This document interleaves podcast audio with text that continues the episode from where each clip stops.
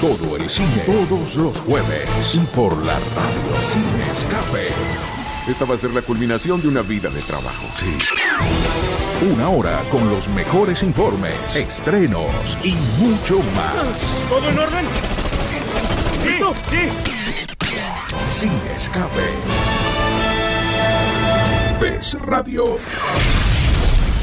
Escucha cine. Buenas noches, bienvenidos a Sin Escape. Este ya es nuestro capítulo 6, eh, nuestro sexto capítulo. Y bueno, me acompañan como siempre Leonardo Feldman, Mariano Contini y Rodrigo Pozo. ¿Cómo se encuentran esta noche, muchachos? ¿Qué tal, eh, Martín, Mariano? ¿Cómo están? Bien, bien, Bien, buenas noches, bien. buenas tardes. Para hoy habíamos preparado un tema bastante interesante, así que si quieren arrancamos directamente con la introducción y después empezamos el programa. Dale. Perfecto. Hay películas buenas, malas y excelentes. Pero también están las que no llegaron a ser. Proyectos que comenzaron como cualquier otro, pero por razones económicas, personales o por motivos que nunca sabremos, quedaron a mitad de camino. En el podcast de hoy analizaremos esas películas que no fueron.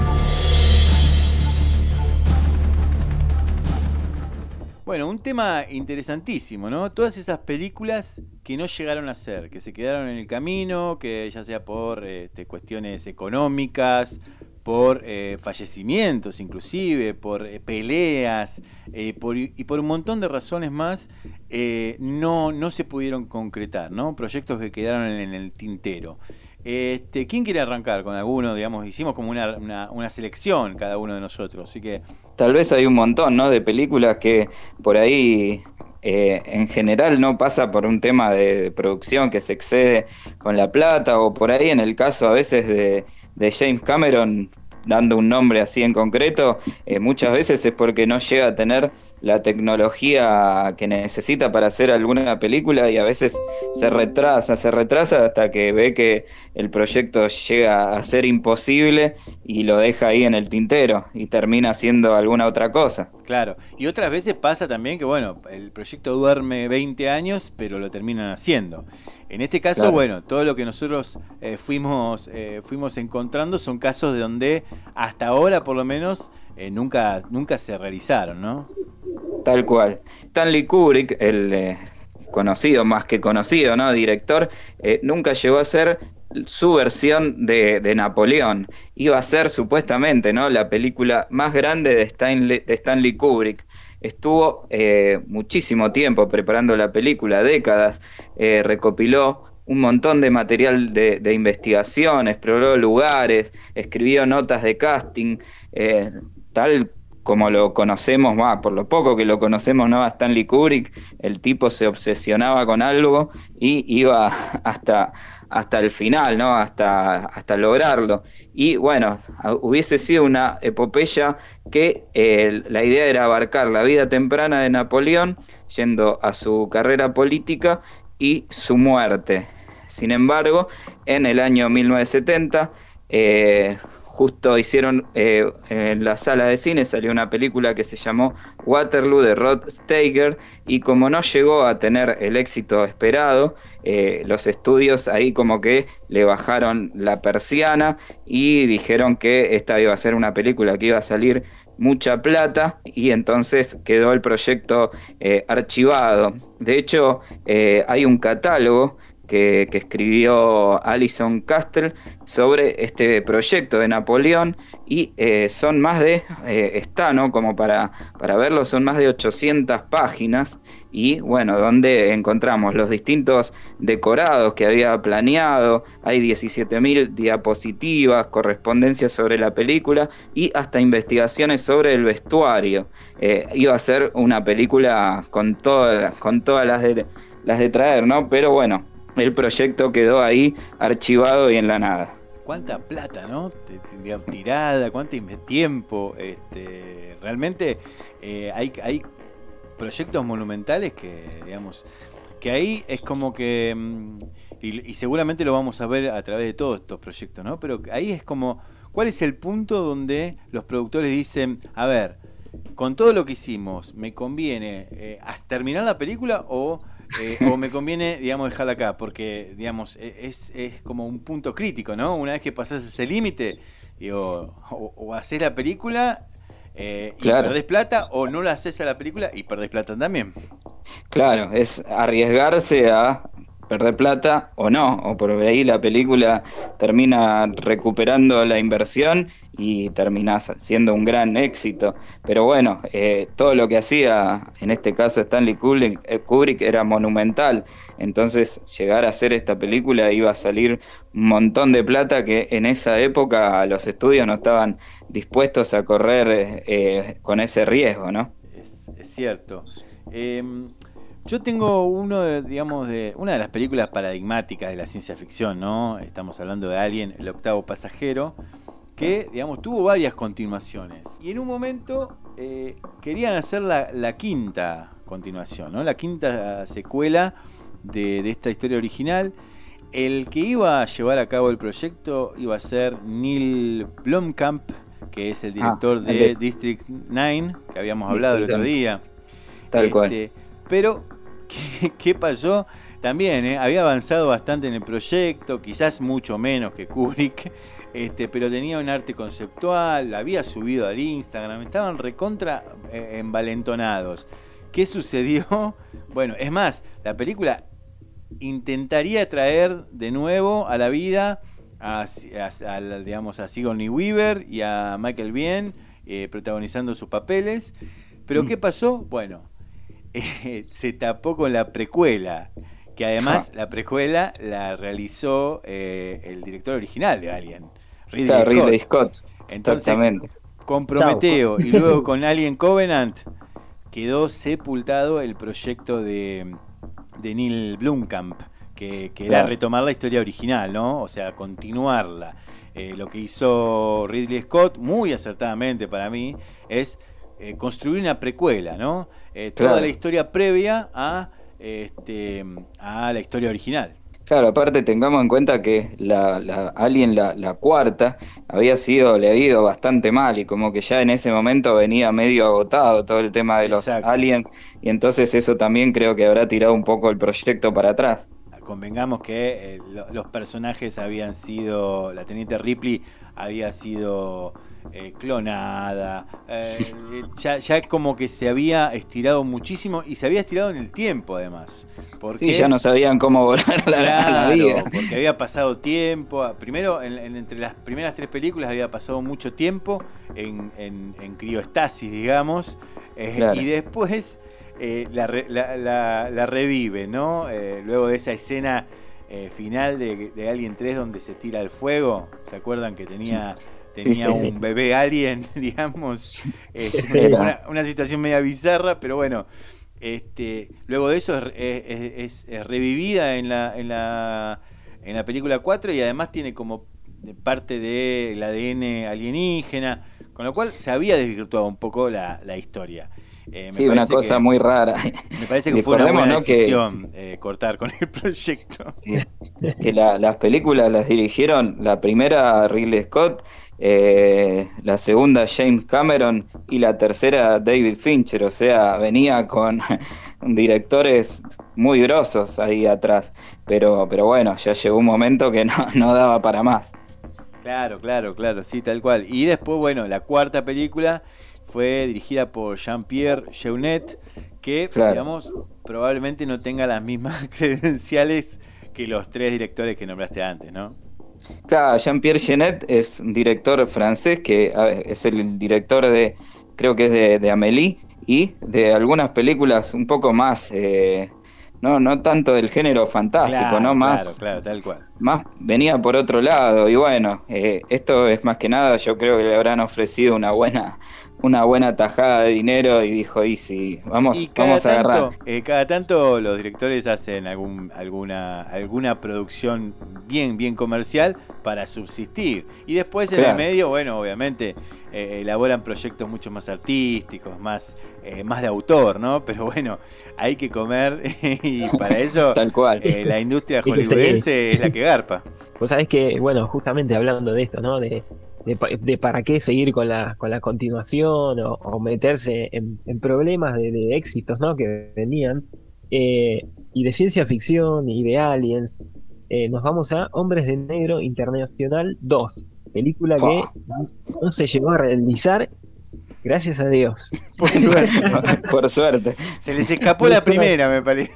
Es que nada, ustedes se acuerdan, ¿no? De, Hombres de Negro. Sí, sí, sí. sí. Clásico de ciencia ficción, ¿no? Interpretada por Will Smith y Tommy Lee Jones. Bueno, yo creo que a mí, a mi parecer, las primeras tres fueron grandes películas. Redondas, o sea, cerraba todo en la tercera. Claro, claro. La tercera tiene un muy buen guion, digamos, este, viajes en el tiempo. Me parece que era, un, era un lindo cierre ese. Claro, tal cual. Sí, sí, y la verdad que manteniendo para mí quizás hasta eh, ese mismo eh, grupo técnico de, ¿no? de, realizadores, quizás sería otra cuestión. Pero bueno, esta está, está dirigida por otro director, que es Gary Gray, que se estrenó en junio del 2019, o sea, nos referimos a Hombres de Negro Internacional 1, que no tuvo continuación porque Sony, productora madre de esta franquicia, eh, invirtió en esta última entrega, o sea, eh, Hombres de Negro 1 e Internacional 1, eh, una cifra de 120 millones para lo que fue la campaña de marketing, esperando ¿sí? buenos resultados. Todos esperaban grandes resultados, cosa que no fue no pasó. No pasó y terminaron recaudando 180 millones, que para nosotros es un montonazo de plata, pero para, no llegaba a cubrir la plata que pusieron. O sea, ahí lo, importante es, si vos pones 10, que le ganás 100, si no, no, rinde. Así, ponele acá en Argentina, si vos haces una película con eh, Independiente, que sale muy poca plata, ya lo que recaudes está bien. Claro, está todo de arriba. Claro. Todo es ganancia. Claro. Y, piensen que tenía en mente más de 500 millones para hacer estas dos que estamos hablando, que nunca se hizo. ¿Sí? Ah. Y, llegaron a recaudar 180. Sí, sí, a mí, a mi entender o mi fanatismo que tengo yo con Hombres de Negro, ver, no ver a Will Smith y a Tommy Lee Jones es como que ya ahí me, me, ¿entendés? Me quedo con un 50% de película. Sí, sí, tal cual. Este, y bueno, eso también sucede cuando los actores tienen tanta presencia en un film. Eh, y, bueno, que lo hablábamos en uno de los primeros programas, ¿no? Cuando vos tenés a Rocky, Rocky Rocky, es Silvestre Stallone. Si vos me lo cambiás en algún momento y yo creo que esa película este, va directo al fracaso, ¿no? O sea, y ya va perdiendo. Sí, sí, espero que no, en, ningún, en ningún momento cometan el error de hacer una remake de Rocky, pero bueno, todo puede pasar. Todo puede pasar.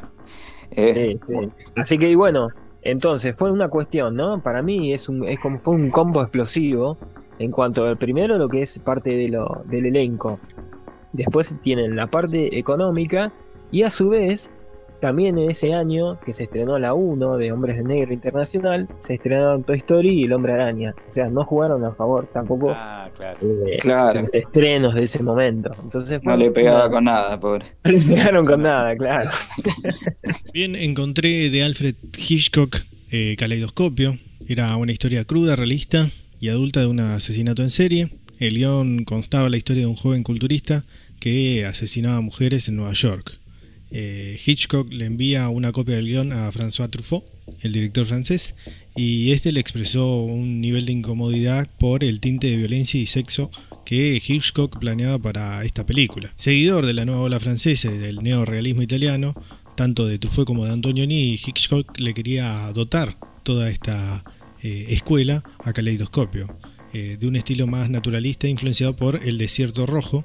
Así también reclutó a Arthur Schwartz y junto a un pequeño grupo de actores eh, desconocidos rodó cuatro carretes de la película.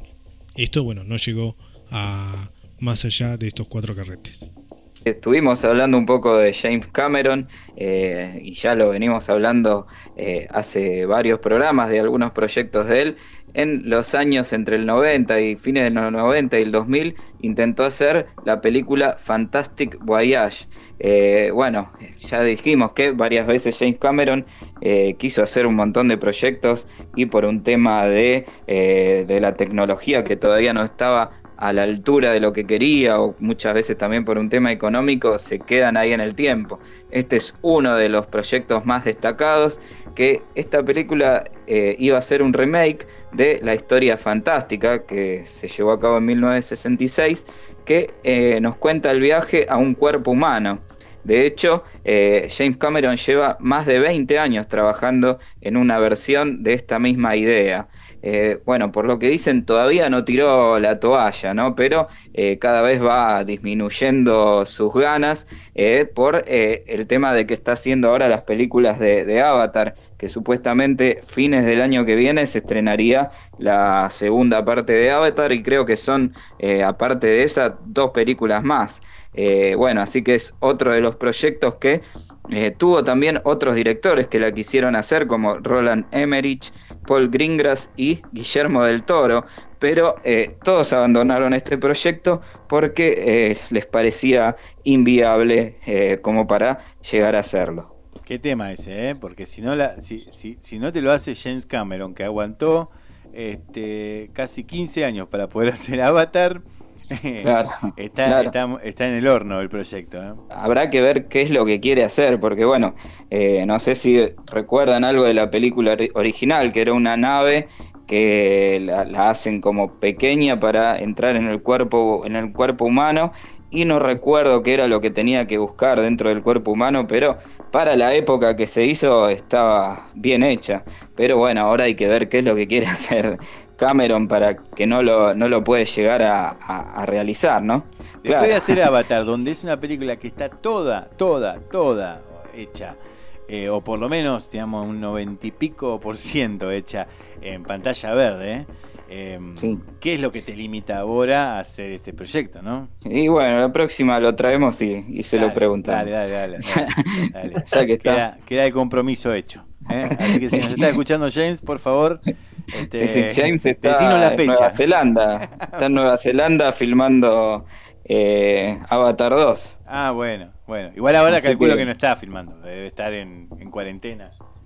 Claro, volvió a Nueva Zelanda porque Nueva Zelanda es uno de los primeros países que volvió ¿no? a, ah, a filmar y se quedó, tiene que estar 15 días en cuarentena, que ya los debe haber pasado, y volvían a, creo que ya van por la parte de la, de la postproducción. Así que viene bastante ah, adelantada la película. Viene adelantado, sí, sí, sí, sí. Bueno, siguiendo esta línea, eh, yo voy a hablar de, otro clásico que no fue, por lo menos por ahora, eh, que sería la trilogía de Kill Bill.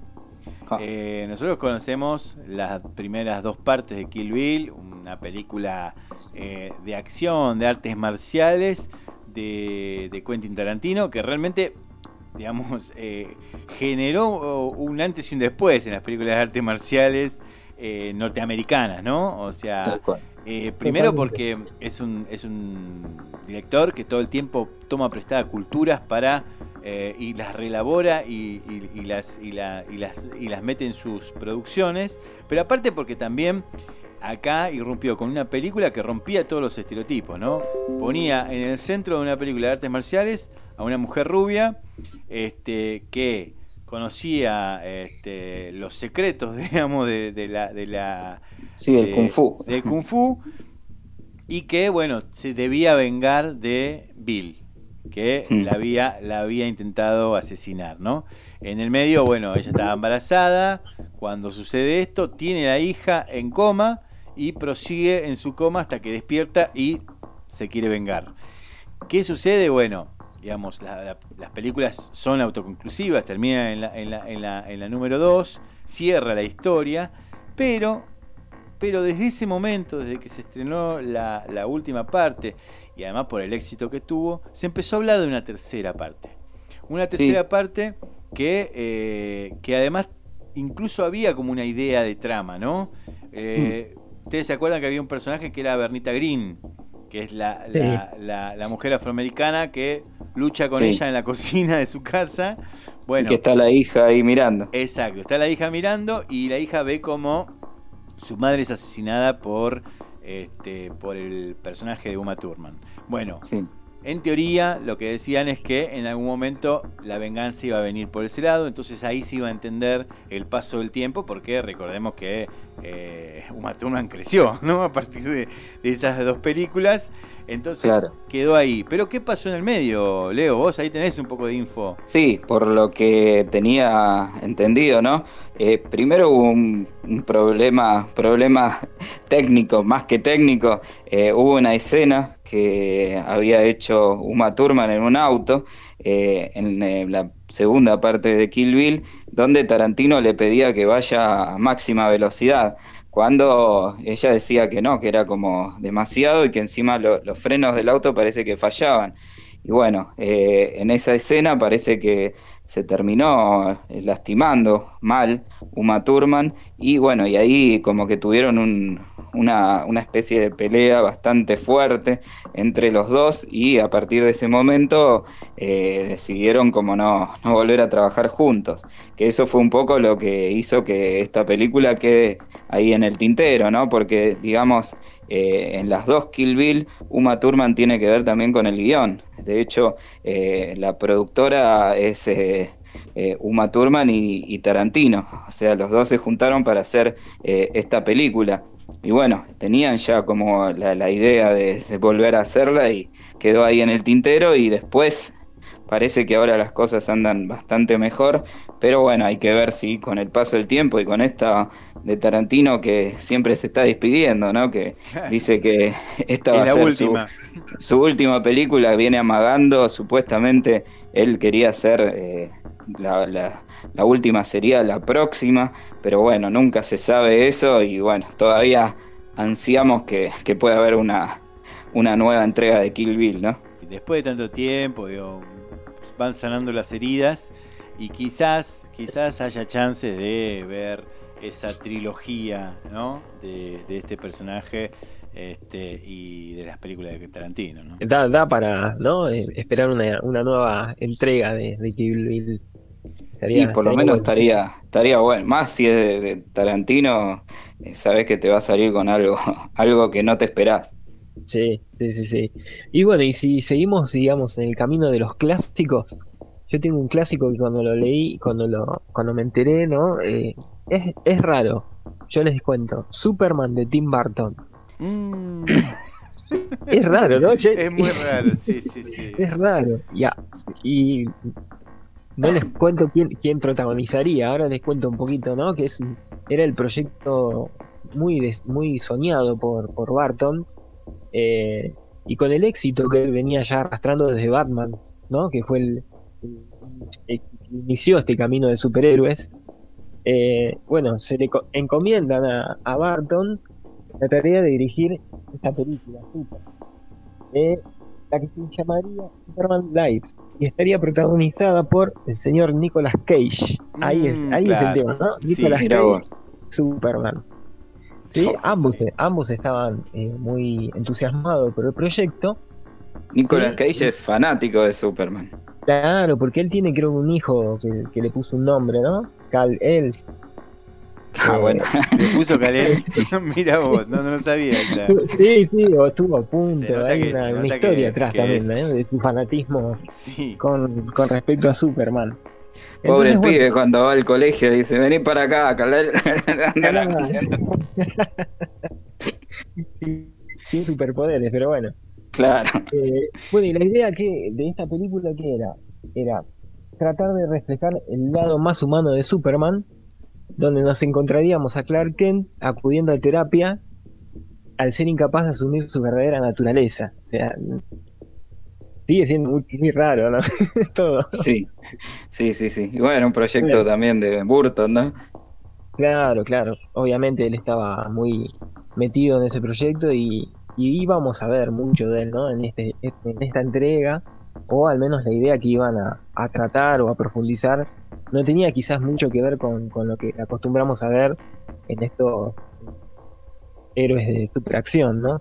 Sí, y me parece que eh, parece, parece por lo menos a la distancia más un deseo de, de ellos dos de, de, armar la película que un proyecto digamos, que, tuviera vuelo, ¿no? Es, difícil ver a un Nicolas Cage eh, protagonizando a Superman. Sí, sería como bizarro, ¿no? Muy, muy exagerado. Primero que le faltaría un poco de cuerpo. Y segundo que le faltaría, que eso se puede revertir, le faltaría también un poco de pelo. Eh, eh, es difícil. Incluso hay, dando vueltas por las redes sociales, fotos de esa película, de ese, proyecto de película. Este, con un traje muy brilloso, este, que ya indicaba que, eh, que no tenía mucho futuro. Claro. iba a ser algo raro. Claro, claro. Yo creo que la, oscuridad que quizás maneja Tim Burton la iban a ver reflejado, se iba a ver reflejado en, en Superman en, una sesión de terapia, ¿no? Es raro. claro, iba a ser algo, algo muy extraño. Pero bueno, como el guion no convenció ¿sí? a la Warner, quien eran los que iban a producir esta película, y aparte también tenía un eh, costo elevado de producción, se terminó bajando el proyecto. Así que bueno, nos quedaremos con, las ganas de ver a, Nicolas Cage como Superman. Igual hay algunos, algunos videos en YouTube, hay cosas en, internet, como decía Martín, eh, que podemos chusmear y podemos ver a, a Nicolas Cage, al menos con el traje. Sí, tal cual, tal cual. Pero es para ver algo, algo que, algo bizarro. Algo que no fue, sí, sí. algo que no fue y me parece que estaba justificado que no sea. sí. Un proyecto de David Lynch que no llegó más allá fue Ronnie Rocket, eh, un proyecto cinematográfico inacabado. Eh, todo esto tras el éxito de la película eh, Cabeza Borradora, que era del 77. Ronnie Rocket fue, Ronnie Rocket fue archivado después de que Lynch sentía que no podía encontrar el respaldo financiero para el proyecto y bueno, en su lugar se decantó por El hombre elefante.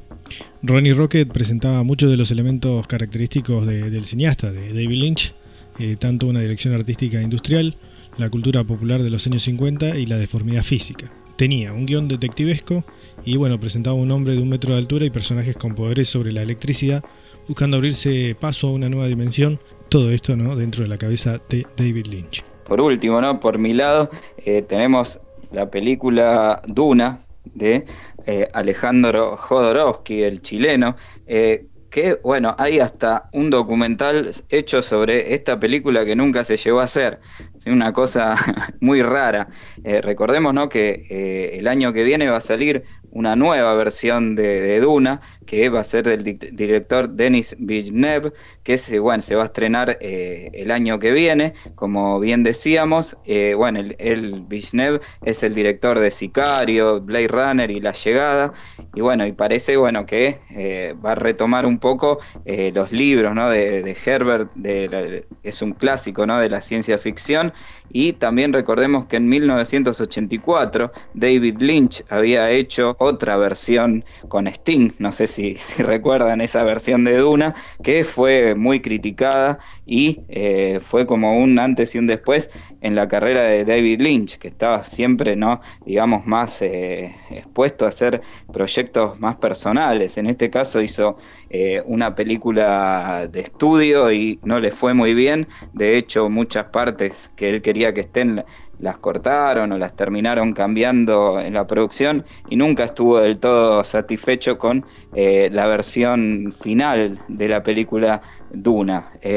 Bueno, en este caso Jodorowsky eh, iba a ser escritor y director de la película de Duna y bueno, en los años 70 venía bastante aceitado con algunas películas más que nada independientes como la película El Topo y otra película que se llamó La montaña sagrada, que fue financiada en parte por John Lennon. Así que miren si tenía cosas así extrañas, ¿no? Y fueron eh, estas películas para la época, ¿no? Recordemos los 70, una época bastante eh, hippie, eh, les fue bastante bien, fueron bastante rentables, por eso en esa época Jodorowsky se contacta con un productor que se llama Michel Sidou, le dijo, elegí el proyecto que vos quieras. Y Jodorowsky dijo, yo quiero Duna.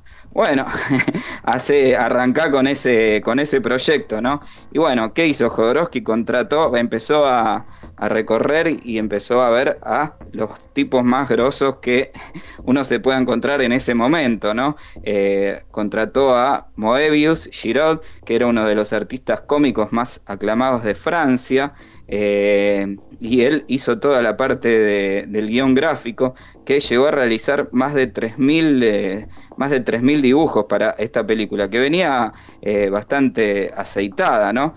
para manejar los efectos visuales empleó a Dan O'Bannon, que ustedes dicen quién es Dan O'Bannon. Él había aparecido en la primera película de John Carpenter, Dark Star, y después eh, terminó haciendo la película de Alien, así que también era, todavía no, era un peso pesado, pero ya se veía venir.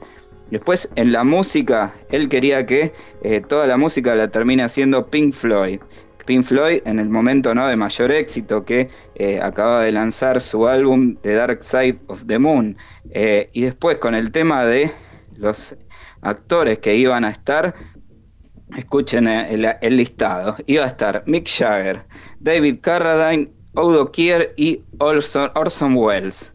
Y bueno, ¿cómo, cómo contrató, no? ¿Cómo llegó a, dar con Orson Welles? Welles le dijo que yo voy a aparecer en tu película si, le, si Jodorowsky le prometía comprarle la cena en su restaurante favorito de París todas las noches del rodaje. Ah, bueno. Toda la excentricidad junta, ¿no? Este, se juntaron este todos. este proyecto. Todos los locos lindos del cine se metieron a, a laburar esta, esta idea, ¿no? Claro, pero imagínate, eso no era lo, peor.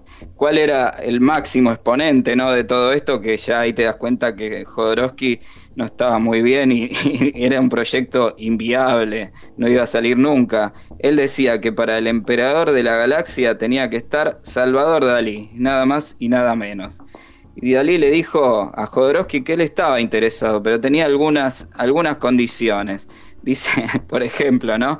Dice, el trono del emperador tenía que ser un inodoro hecho de dos delfines cruzados. Ah, bueno, algo muy propio de Dalí, ¿no? Y también le dijo, él no iba a seguir el guion de Jodorowsky porque mis ideas son mejores de las tuyas, le, decía ahí el pintor. para vos. y te estaba metiendo con Dalí, ¿no? Y bueno, y dijo, yo también sueño con ser el actor mejor pagado de la historia de Hollywood, por lo que te voy a pedir 100 mil dólares por hora. Y Jodorowsky le dijo que sí. ¿Y qué hizo? Recortó las escenas, ¿no? Del, del emperador para que Dalí no fuera necesario por más de una hora. Y el resto de sus líneas las iba a decir un robot. Así que mirá vos cómo venía ese proyecto, ¿no? Eh, bueno, llegó, este proyecto llegó hasta 1975, o sea, cinco años estuvieron trabajando en el proyecto, pero bueno, se estaba volviendo obviamente muy cara la película eh, en un momento Jodorowsky y el productor fueron a Los Ángeles para obtener 5 millones de dólares que necesitaban antes que la película pudiera comenzar a producirse. Así que mirá cómo, venían, ¿no? Como para arrancar. Y bueno, lo último, la gota que rebalsó el vaso fue que Hollywood le decía que Duna tenía que durar como mucho dos horas. ¿Y qué dijo Jodorowsky? No, la película va a durar entre 10 y 12 horas porque era lo más apropiado para esta película. Bueno, ahí le dijeron, tranqui, ¿eh? agarra, Me imagino la gente en los cines. claro. iba, con, iba con la reposera, con, con las viandas.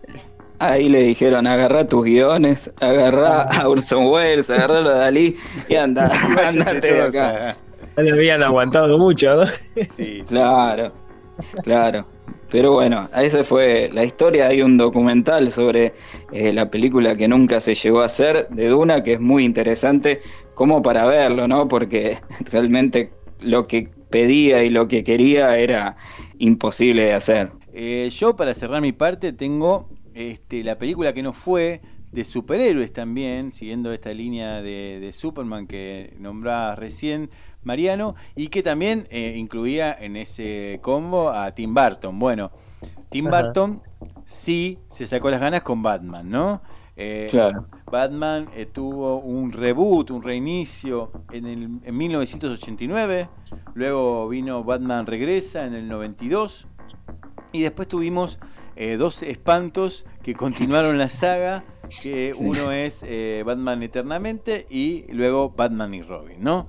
Este, ese fue como un ciclo que empezó muy bien y que terminó muy mal. ¿Qué sucede en el medio? Bueno, eh, la Warner Brothers empezó a presionar a un director que había tenido una buena ópera prima, ¿no? Que es Darren Aronofsky. Eh, había ah. arrancado con Requiem por un sueño en el 2000 y Warner casi que lo empujó a, pensar un proyecto para reiniciar Batman, ¿no? Pero reiniciarlo de una manera más oscura, este, quizás más parecida al Batman original, ¿no?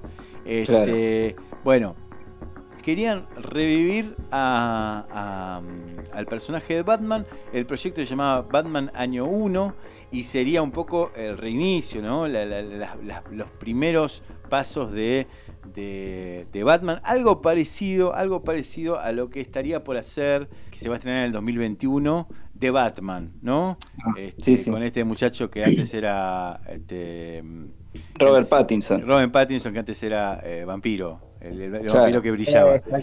este, y en esta idea de, nuevo Batman eh, sería un, un, Batman más detectivesco, más original, más parecido al Batman original, ¿no?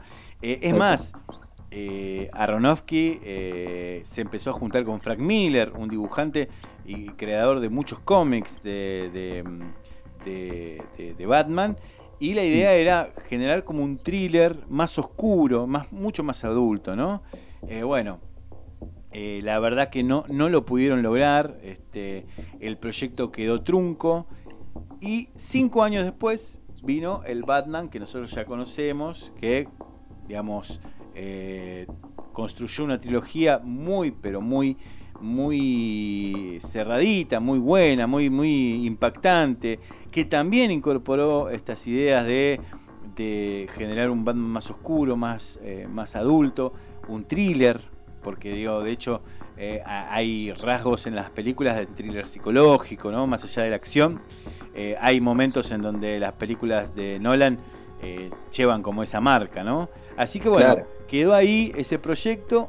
Al parecer, no sé si hubo una conexión o no, pero fue retomado por Nolan unos años más tarde y tuvimos el Batman que tuvimos, que la verdad este, todavía perdura, ¿no? Me parece que uno puede ver las películas y este, y, son muy buenas. Eh, después, bueno, tuvimos a Ben Affleck haciendo Batman también. Eh, y ahora vamos a tener a Pattinson con una nueva este, versión del murciélago. Tal cual. Bueno, recordemos ¿no? que Aronofsky después, o en el medio de ese proyecto, es cuando hace la película El, Cisne Negro, ¿no?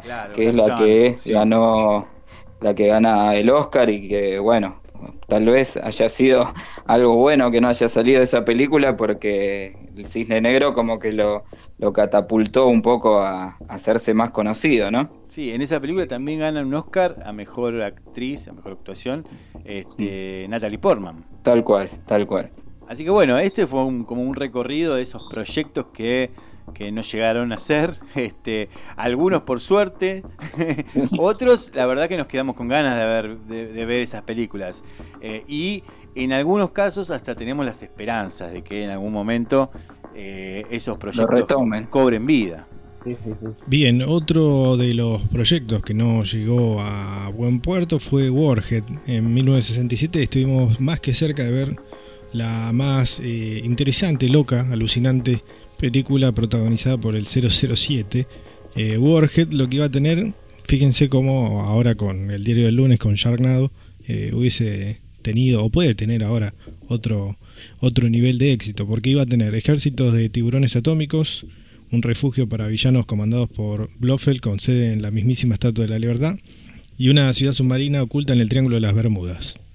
Eh, todo esto iba a ser para que, bueno, James Bond luchara y sea nuevamente la justicia para este hombre y su smoking. Bueno, si les parece, como hacemos siempre, esta primera, esta primera parte es temática, hablamos de, de algún eje, este, pero bueno, después también nos interesa la actualidad y bueno, y comentar este, algunas noticias de la semana. Este, no sé qué, qué tienen sobre eso. Bueno, tengo bueno una película que podría pasar también como estreno, pero lo vamos a poner dentro de, noticias porque es la película que se llama Murciélagos y es una película filmada eh, y dirigida con distancia social eh, sobre la pandemia, ¿no? Eh, la película, el productor, uno de los productores es Baltasar Tokman, se va a estrenar el 2 de julio y lo que tiene de, de raro, ¿no? Para esta época que estamos eh, atravesando ahora es que toda la película fue eh, dirigida desde a distancia, digamos. Eh, el, que era el director de cada capítulo, pues son ocho historias diferentes, les iba diciendo, ¿no? Les iba dando las órdenes de cómo vestirse, cómo poner su luz o cómo dónde poner la cámara desde, desde la pantalla, desde la casa. Así que bueno, era una forma un poco, eh, un poco novedosa y bueno, adaptándose a esta nueva época. Y bueno, y tenemos el audio de el productor y uno de los directores de uno de los capítulos, Baltasar Tokman, que eh, si quieren lo escuchamos. Dale. Hola, mi nombre es Baltasar Tokman, soy productor de Murciélago junto con Bárbara Faktorovich y, Luigi Guidotti. Se nos ocurrió, digamos, en, este momento que nos toca vivir, poder hacer eh, una película, un experimento audiovisual y para eso lo que hicimos fue ponernos en contacto con otros directores. Es un experimento, digamos, donde hay eh, nueve directores y doce actores son ocho historias, cada director eh, trabajó, digamos, con, a veces con un actor, a veces con una dupla de actores, un guion hecho por Virginia Martínez que se llama Murciélagos y que de alguna manera hacen que todas estas historias individuales y, diferentes eh, sean también parecidas y conformen un todo. Bueno, este es nuestro experimento, dirigimos todo, todo el proceso fue dirigido a distancia, dirigimos a los actores, eh, dirigimos la luz, dirigimos el encuadre, dirigimos el vestuario, dirigimos el, arte, todo con lo que la realidad nos proveía con las propias casas y los propios recursos de cada uno de los actores que participó.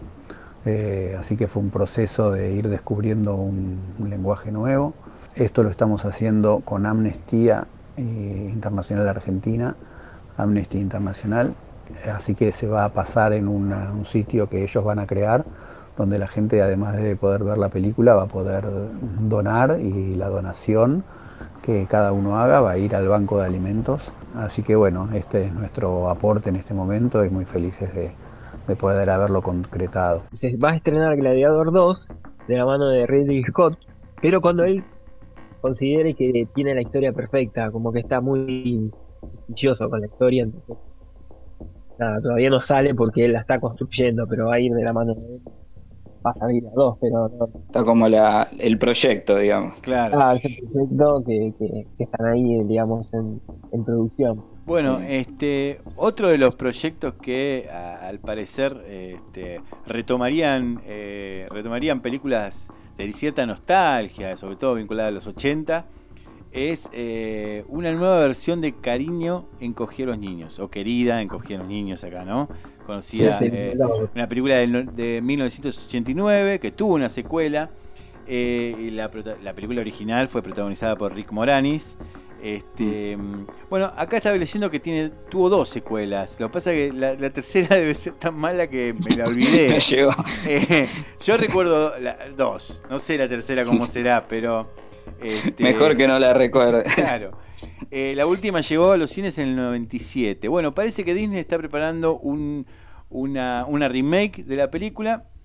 Este, y Josh Gad fue confirmado como protagonista. Eh, Josh Gad es el actor eh, que está haciendo reuniones virtuales de los elencos. Que hace poco hizo, hizo una reunión ah. de, de Volver al Futuro. Eh, y así lo hizo con varios, con varios elencos de, películas eh, viejas.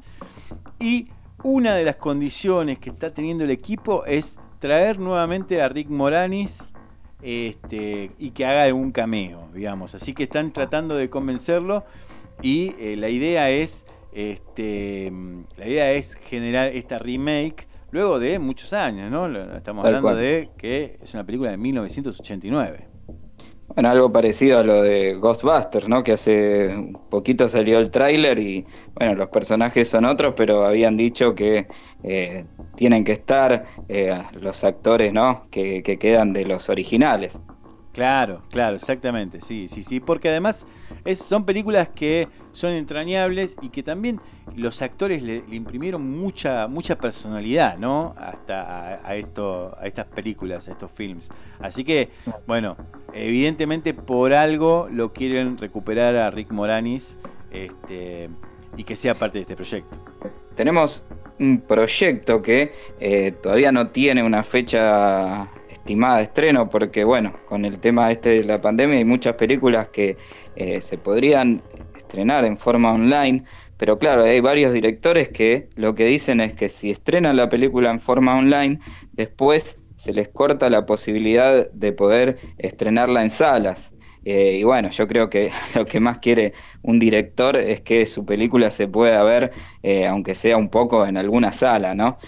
bueno, y esto pasa con el documental Zombies en el Cañaveral, una película documental muy interesante al parecer, que lo que dice es que en 1965, eh, tres años antes ¿no? de lo que fue el estreno de La Noche de los Muertos Vivientes, el clásico de George eh, Romero, eh, y en Tucumán, el director Ofelio Linares Montt filmó la primera película de zombies en Argentina, se, llama, se llamaba Zombies en el Cañaveral. Y bueno, dicen que se, pudo estrenar en Estados Unidos y cuando intentaron exhibirla en la Argentina de Onganía, eh, la, prohibieron y no se pudo encontrar eh, casi nada de la película, solo se encontró un viejo tráiler. Bueno, acá el director Pablo Shembri examina un poco toda la historia ¿no? de, esta película y habla también con el director original de la película y tenemos el testimonio de este director. Es la investigación sobre una película, lo que se llama o lo que se dio a llamar la película maldita del cine argentino, que es una película que se hizo en Tucumán a fines de los 60, una película de terror eh, ambientada en los cañaverales con zombies, y que bueno, como en ese momento estaba Onganía presidente y ya había instaurado un comité, lo que se llamó el Comité Nacional de Calificación Cinematográfica, que básicamente es un ente censor, eh, decidieron estrenarla en Estados Unidos porque sabían que acá les iba a ser muy difícil. Entonces, bueno, estrenan en Estados Unidos, la película le va muy bien, cuando vuelven, habiendo visto el éxito que tuvo allá en sala, deciden eh, pasar hacer que la película pase por este comité. El comité era el que determinaba si una película podía o no ser estrenada o ser eh, recortada en ciertas escenas.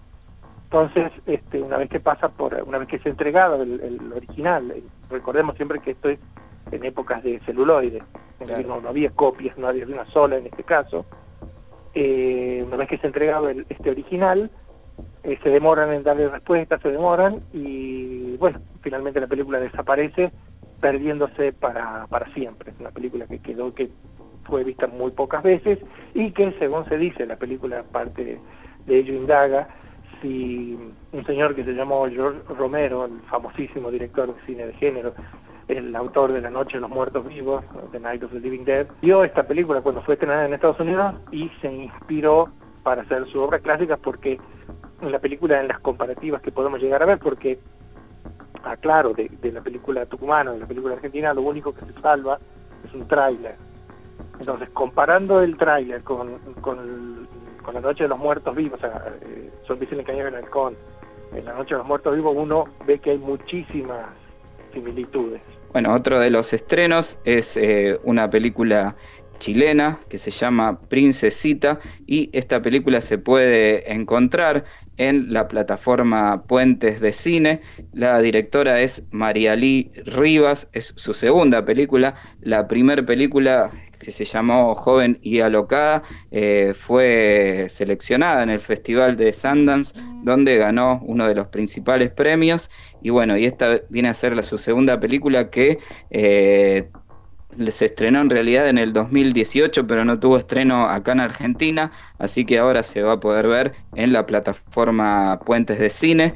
Y bueno, y tiene, está inspirada en un caso real eh, que tiene que ver con una secta y y una, y una chica que estaba ahí en esa secta. Y bueno, y escuchamos a su directora que nos comenta un poco de la película. Soy Marieli Rivas, la directora de Princesita, largometraje que se, se estrena en la plataforma Puentes de Cine.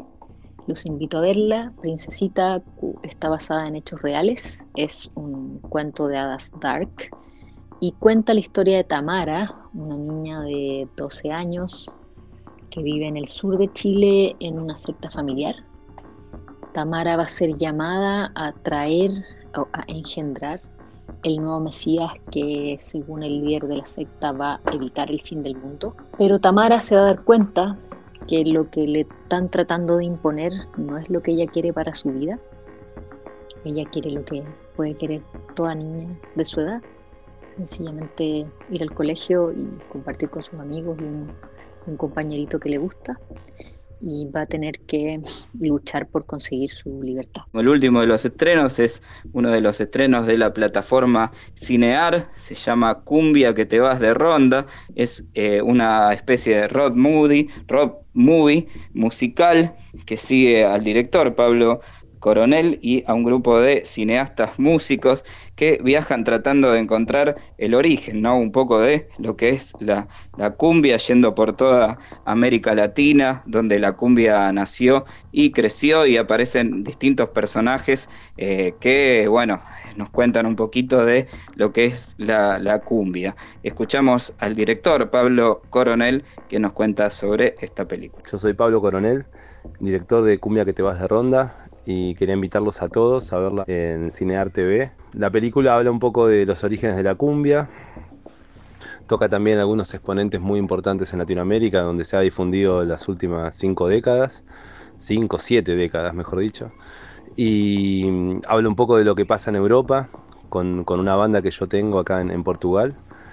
Y después hay un gran experimento asiático donde descubrimos algunos actores que nos sorprendieron por, su calidad y por su fusión, mismo con, géneros japoneses, por ejemplo, como el Minio. Eh, y estuvimos ahí con ellos retratando un poco sus universos, sus paradigmas, sus músicas. Y después nos aventuramos por algunos países más de Asia donde la cumbia no existe. Y bueno, la pusimos a prueba con fusiones, con otros artistas. Eh, haciendo un pequeño mix que con, con músicas étnicas de, Filipinas, de Camboya, y, bueno, y haciendo un, producto nuevo y llevándolo a otras latitudes a ver cómo, cómo la degustan. Eh, bueno, están todos formalmente invitados, eh, les mando un abrazo muy grande y espero que la disfruten. Cualquier cosa, estoy aquí para responder dudas e inquietudes. Un abrazo grande a todos, cuídense, quédense en casa y miren Cine Argentina. Bueno, completamos la sección de, estrenos, la verdad bastante variado. Este, me interesó muchísimo ver la película sobre los zombies. Que, Tal cual. esperemos que la estrenen pronto, me parece muy interesante. Sí, la verdad que parece muy interesante porque además, digo, después hay una tradición en Argentina con películas de zombies, pero este, no, hay tanto desarrollo, ¿no? Este, y además digamos, pensar que el antecedente viene de, esa época, de los 60, la verdad que eh, es interesante. Em, Tal cual. Bueno, llegamos a la, última parte del programa, que es la parte de las recomendaciones, donde cada uno de nosotros, eh, nada, invita a la gente que nos está escuchando eh, a ver algo, ¿no? Puede ser una serie, puede ser una película, puede ser un documental. Este, digamos, si quieren arranco yo, no sé, o, quieren arrancar. Dale, Bueno, yo tengo para recomendar una serie que la vi en muy poquitos días, que es la serie El Presidente de Amazon Prime Video. Eh, es una serie que retrata eh, el mega caso de corrupción eh, conocido como el FIFA Gate. y que retoma la historia a partir de la mirada del presidente eh, Sergio Jaude, que es el presidente de la Asociación Nacional de Fútbol de Chile. Este, y bueno, eh, lo, que, lo que va mostrando es cómo este personaje se va metiendo. eh, primero, cómo llega casi, digamos, por, este, por casualidad a ser presidente de, de la federación. Pero luego, cómo va transformándose y se va metiendo en, en uno de los escándalos más importantes del fútbol. Este, y me parece que tiene unas actuaciones impresionantes. ¿eh? La actuación de, este, de Parra, conocido, digamos, por ser eh, Pablo Escobar en el, varón- en el Patrón del Mal. Este, y también, bueno, lo acompañan un montón de otros eh, actores que realmente la, la rompen. Así que muy recomendable. Tiene 10 capítulos y si uno arranca, eh, va a querer Sí, no terminarla termina, lo termina antes enseguida. posible. Tal cual. Sí, la verdad que sí, yo la, la estuve viendo también y es muy, muy adictiva, ¿no? Sería la palabra. Sí, sí, sí, tal cual. Es así, es adictiva. Y además que retrata, digamos, con, con un tono de comedia, eh, que obviamente en algunos momentos llega, llega tiene puntos de, tra- de drama, este, pero retrata muy bien este, cómo se fue construyendo ese entramado eh, de corrupción que movía millones de dólares, eh, miles de millones de dólares, podríamos decir. Sí, aparte, para mí, ¿no? Algo que no estamos acostumbrados acá, por lo menos en Argentina y en Latinoamérica, que es que en una serie de ficción se nombre gente real con nombre y apellido y que no, importe nada, porque cuando vos te mandás así sabés que va a tener repercusión, más con algunos personajes que todavía están vivos y que, bueno, participaron en uno de los hechos de corrupción más tremendos de, de toda Latinoamérica, pero que, bueno, creo que acá en Argentina tuvimos muchos casos así de corrupción, pero me parece que nunca se llegó a, a hacer una ficción dando nombres reales, porque por ejemplo cuando eh, hacen, no sé, por ejemplo la historia de la Barra Brava, eh, nunca le ponen el nombre real a Eh, claro, nadie, claro, claro, es sí, como que lo ficcionalizan todo, sin Sí. embargo acá vos tenés a Julio Grondona, a Jadwe, tenés a todos los personajes con nombre y apellido. Sí, tal cual, tal cual. Mariano, ¿vos tenés alguna recomendación? Sí, vos sabés que también, justamente esta semana estuve viendo El Presidente y, bueno, nada, el- agrego que, que me parece fabulosa, eh, una, una gran serie y, y, bueno, la actuación de Andrés Parra, como decían, eh, es tremenda, ¿no? Sí. Es, es para, es para destacar y, y bueno, como lo he comentado en, en otra ocasión, me, me cuesta sacarme a, a Parra de- del, ¿no? del papel de, El patrón del mal. Eh, el patrón del mal, ¿no? De Pablo Escobar, pero eh, es, es un, un actor muy, muy versátil y la verdad que es muy interesante ver eh, la serie, tanto desde el lado técnico como desde el lado his- histórico, ¿no? De, de los hechos. Así Tal que cual. bueno, eh, voy a quizás a recomendar alguna que, una que miro eh, cada dos por tres que la miro como para entretenerme y despejar la mente que se llama Santa Clarita Diet. No sé si la conocen, la ubican. Sí, sí, sí, Es, la de eh, Barrymore. eh, exactamente. Zombie, sí, ¿no? eh, eh, eh, sí, en realidad ella eh, se da cuenta, ¿no? Que, que tiene esa sufre de una de un cambio en su en su ser y se empieza a alimentar de seres humanos, de carne.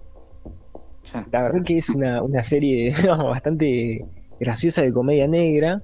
La pasan por Netflix, eh, está en Netflix y eh, bueno, justamente trata acerca de la vida de un matrimonio, que son ellos son agentes inmobiliarios, eh, llevan una vida bastante tranquila en Santa Clarita, que es una ciudad de Los Ángeles, en las afueras ¿no? de Los Ángeles.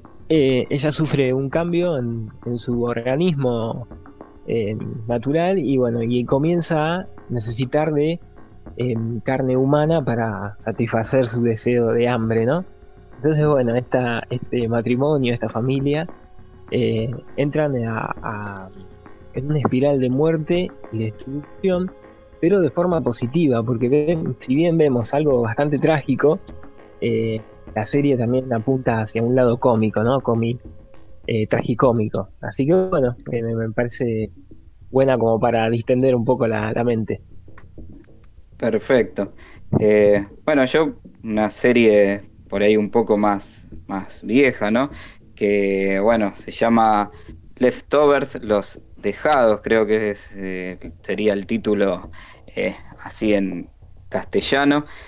bueno, es de uno de los creadores de, de Lost, Damon Lindelof. y bueno, es tiene muchos eh, misterios. Esta serie es bastante eh, dramática. Y bueno, la, serie trata sobre eh, la desaparición del 2% de la población de golpe, sin saber por qué.